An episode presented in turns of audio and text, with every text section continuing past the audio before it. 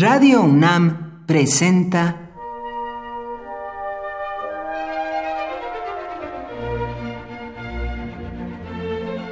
Cuaderno de los Espíritus y de las Pinturas por Otto Cázares.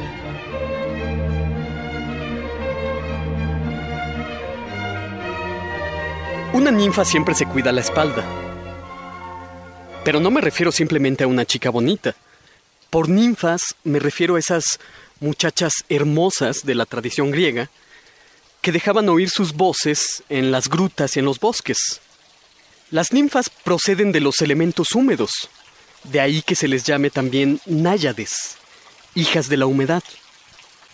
Sus lindos pies hacen música, caminan por los bosques y su caminar hace melodías. Las ninfas procuran permanecer ocultas, si es que bellas ninfas habitan en este jardín por el que ahora camino, deben estar escondidas entre las ramas. Las ninfas deben andarse con cuidado. En todo momento tienen que estar prestas a huir de los repugnantes sátiros, seres asquerosamente lascivos, mitad hombres, mitad chivos, que intentan tomarlas por sorpresa mientras se bañan en un manantial, por ejemplo. Pero también los dioses lujuriosos corren detrás de estas hermosas. Por eso es que hay que pensar a las ninfas como un imperio de feminidad en persecución, la feminidad en un flujo que se dispersa por los bosques. Hay una bella historia de persecución que he venido a recordar al Jardín Botánico de la UNAM, un museo de auténticas joyas verdes. Pan era un dios, con toda seguridad pestilente, pues era mitad hombre y mitad animal. Era el dios de los bosques y dios de los campos fértiles. Como Pan era músico, sus melodías favorecían el crecimiento de flores y frutos. En jardines tan frondosos como este, los acordes de Pan deben ser constantes como este río que corre. La historia del instrumento musical del dios Pan, la siringa, es la historia de una carrera libidinosa tras una ninfa de desnudo pecho. Escribió Ovidio en sus Metamorfosis acerca de una ninfa más célebre por su belleza que las demás, de nombre Siringa. Había sido perseguida en varias ocasiones por sátiros de rienda suelta y los había esquivado con buena fortuna. Pero una vez el dios Pan la vio caminando por los verdes pastos. Le dirigió la palabra, pero la ninfa huye.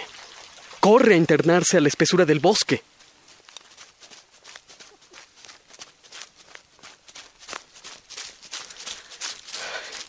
El dios Pan corre detrás de Siringa. Va detrás de ella. Está a punto de tomarla del brazo, pero ella lo esquiva hábilmente. Si Pan extiende los brazos, casi puede tocar los cabellos de la ninfa. Si tan solo la ninfa trajera una trenza, de ella la tomaría. Pan está a punto de alcanzarla cuando de repente llegan al pie de un río. Siringa está acorralada. No sabe qué hacer. Pide a sus hermanas ninfas que la ayuden. A Pan le espumea el hocico. Ya saborea a su presa.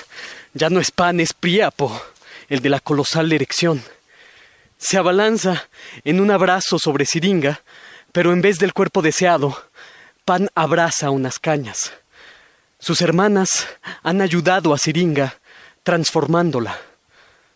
Pan se lamenta, solloza, y cuando lanza un suspiro, oh maravilla, su aliento pasa a través de las cañas, produciendo un sonido, dice Ovidio, parecido al de una queja.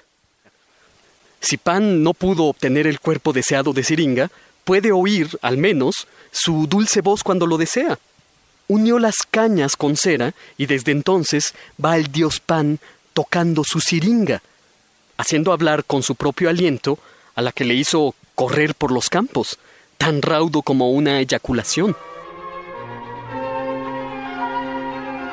Por hoy, Otto Cázares cierra el cuaderno de los espíritus y de las pinturas.